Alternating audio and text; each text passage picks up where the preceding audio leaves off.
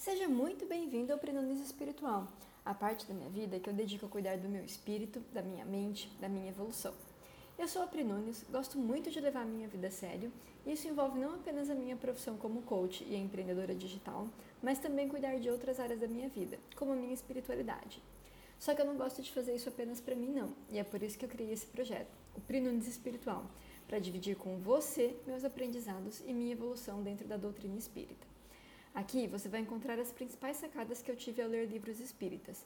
E neste episódio número 9, eu vou falar para você sobre o livro Vivendo no Mundo dos Espíritos. Este livro é do espírito Patrícia, psicografado por Vera Lúcia de Carvalho, que foi a tia dela enquanto ela estava encarnada. Ele é o segundo livro de uma série de quatro, e me encantou muito essa narrativa, que acontece após a desencarnação de uma jovem de 19 anos, bastante evoluída espiritualmente. Neste livro, Patrícia está fazendo um curso para conhecer melhor o plano espiritual e ela vai narrando várias aulas desse curso que dura quase um ano. O meu objetivo aqui não é fazer um resumo completo do livro para você, porque isso você vai encontrar fácil na internet. E eu também quero que você tenha uma curiosidade para ler esse livro. O meu objetivo é falar dos ensinamentos, ou seja, das principais sacadas que eu tive ao ler este livro. Foram quatro. Vamos a elas? A primeira sacada diz respeito às colônias e ao umbral. A Patrícia vai descrevendo como é a organização das colônias no plano espiritual. Cada cidade tem uma colônia em cima e tem também um umbral, que na minha visão pode ser considerada como um inferno de uma maneira mais conhecida na visão católica. Cada colônia tem uma estrutura e um tamanho, sendo algumas mais especializadas. Tem algumas que são focadas para estudo, outras que são focadas para socorro e algumas funções específicas. Além disso, tem também os postos de socorros que são localizados próximos às colônias e próximo ao umbral. Parece ser tudo muito organizado e cada ambiente tem sua descrição, suas características, seus monumentos. Cada vez que a Patrícia ela entra numa colônia diferente, ela descreve com uma sensibilidade muito gostosa como é que são, como é que é a arquitetura, como é que são os jardins, como é que são as flores, como é que é o cheiro, como é que é a cor. Então, parece ser um mundo muito bonito lá em cima, muito bonito mesmo. A segunda sacada diz respeito ao momento da morte. São feitas várias e várias narrativas explicando os vários casos de quando nós desencarnamos. Este é um momento bem importante no plano espiritual e, dependendo do nível de evolução da pessoa que desencarna e do nível de evolução da sua família, ou seja, o quanto a família deixa o espírito de fato ir embora, há um destino diferente para o espírito. Ele pode ficar vagando na terra, pode ir para um posto de socorro, Pode ir direto a um hospital na colônia, pode ir para um umbral.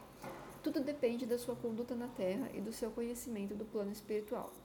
Eu fiquei com a impressão de que esses estudos estão me preparando para o dia que eu desencarnar, ou para lidar com o desencarne de pessoas próximas a mim. Quanto mais os parentes chamam, quanto mais eles sentem saudades, quanto mais eles não desgrudam do desencarnado, mais o desencarnado demora para entender que de fato morreu e encontrar o seu próprio caminho no plano espiritual. Por isso eu acredito que estudar a morte e saber como que a morte vai acontecer na nossa vida e na vida de quem amamos é tão importante para que possamos dar o devido prosseguimento da nossa vida no plano espiritual. A terceira sacada diz respeito aos pedidos. Tem uma aula, ou seja, um capítulo do livro desse curso que a Patrícia fez, que ela fala especificamente dos pedidos que são realizados por encarnados e por desencarnados. Há toda uma organização para avaliação desses pedidos. Eles são separados em viáveis ou não viáveis, e aqueles que são viáveis, eles são organizados de como serem realizados. É muito importante pedir, pedir de forma clara e pedir sem fazer promessa.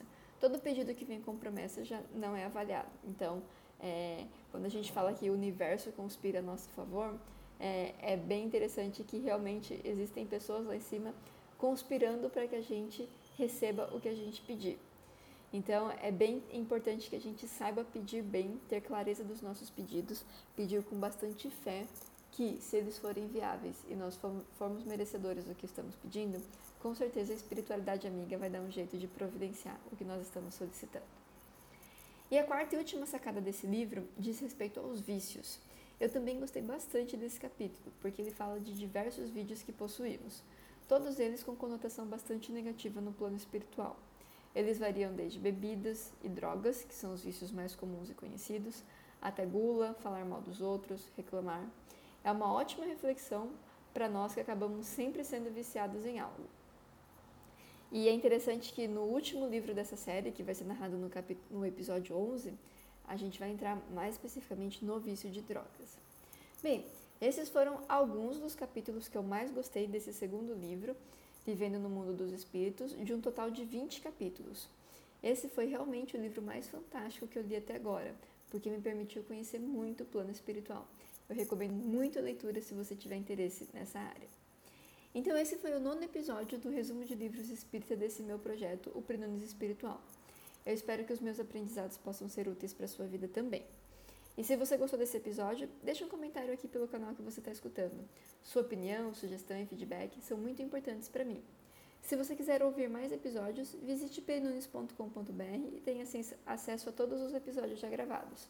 Eu desejo que você tenha um dia iluminado e com muita evolução. Bora levar a sua vida a sério também?